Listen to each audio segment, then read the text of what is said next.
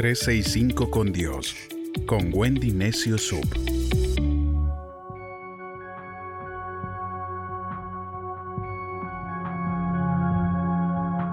...3 de octubre...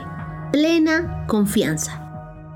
Confiar en Dios hace que la obediencia sea más fácil y esta produce una confianza cada vez mayor.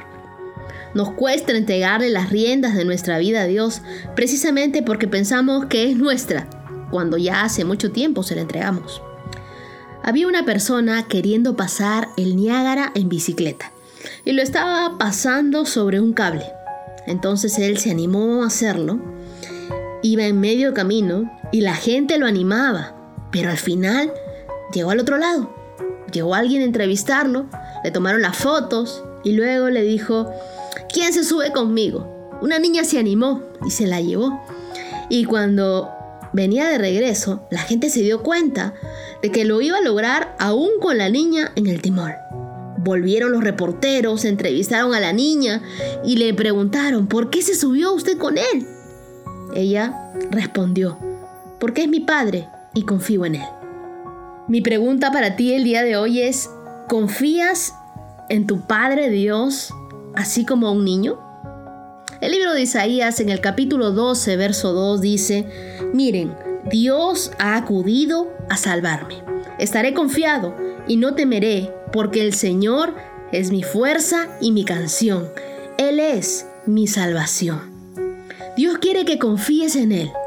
Ese instinto de confiar, de creer, si te vuelves una persona confiada en Dios, se demostrará sobrenaturalmente en tu vida, como esta niña que tenía la certeza de que nada malo le sucedería porque su padre estaba en control. Así quiere Dios que confíes en Él, como un niño, que no dejes morir ese espíritu de niño que llevas dentro. El libro de Josué, capítulo 6, versos del 1 al 5 dicen, los habitantes de Jericó mantenían las puertas de la ciudad bien cerradas porque tenían miedo de los israelitas. Nadie podía salir ni entrar. Entonces el Señor le dijo a Josué, Jericó, su rey y todos sus guerreros ya están derrotados, porque los he entregado en tus manos. Los hombres que puedan pelear caminarán alrededor de la ciudad una vez al día durante seis días. Lo harán con siete sacerdotes que caminarán delante del cofre y cada uno con una trompeta hecha de cuerno de carnero. En el séptimo día caminarán siete veces alrededor de la ciudad y los sacerdotes irán tocando sus trompetas. Entonces, cuando ellos den el trompetazo largo y estridente, todo el pueblo dará un grito y las murallas de la ciudad caerán. Entonces entrarán en la ciudad desde todas las direcciones. Cuando Dios se llame a una tarea que no parezca razonable, tienes dos opciones. Obedecerle a pesar de no entender lo que pasará después o tratar de encontrar una salida.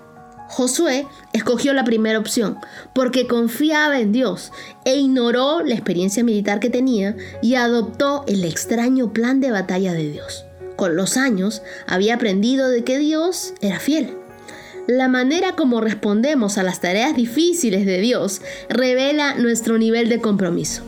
Podemos sentir que estamos caminando bien con Él hasta que nos propone un cambio de dirección y es allí cuando entra en acción nuestra resistencia y nos damos cuenta de que no estamos tan cerca de Dios como pensábamos. En ese momento nuestra decisión revela si el Señor podrá usarnos como Él desea. A veces la obediencia es una lucha. En este momento tu mente piensa en todas las razones por las que el plan de Dios no es lógico. El miedo te domina mientras que tu voluntad lucha para obedecer. La obediencia es siempre la mejor opción porque Dios es fiel y sabio. Cada vez que confirmas tu confianza en Dios, es como si hicieras un depósito en la cuenta del cielo. Es como ir formando un capital para los días de dificultades. El libro de Segunda de Corintios capítulo 3 verso 12 dice, y como tenemos esta esperanza, podemos predicar con plena libertad. Vivir en plena confianza es vivir con esperanza en Dios. La esperanza es el ancla de nuestras vidas. Si perdemos la esperanza, nuestra vida va a ir sin rumbo y sin dirección. La confianza en Dios es lo mejor que podemos tener. Cuando la vida nos ha enseñado a desconfiar de todo y de todos, en Dios podemos confiar plenamente. Cuando no tengas ganas de seguir adelante, confía en Dios plenamente. Cuando todo se ponga feo, confía en Dios plenamente. Cuando pasen los años y no veas sus promesas cumplirse, confía en Dios plenamente aunque te parezca ilógico, aunque no veas una solución, aunque no aparezca una salida probable. Confía en Dios ciegamente. Así como esta niña que confiaba al subirse a esa bicicleta porque su papá iba en control. Confiémosle a Dios el control de nuestras vidas. Sabemos que iremos seguras, sabemos que iremos seguros en las manos de Dios. Dios te quiero entregar mi plena confianza en ti. Confío en ti a ciegas, aun cuando no te entienda, aun cuando no vea las promesas cumplirse.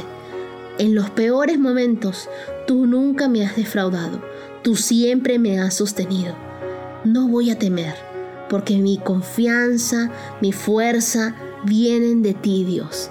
Y quiero afirmarte que tengo plena confianza en ti, en tus palabras, en tus promesas, que se cumplen en mi vida y en la de todos aquellos que hoy me están escuchando. Sé, Señor, que tú tienes grandes planes y propósitos para cada uno de nosotros y los vas a llevar a cabo. Gracias, Dios. Confiamos en ti.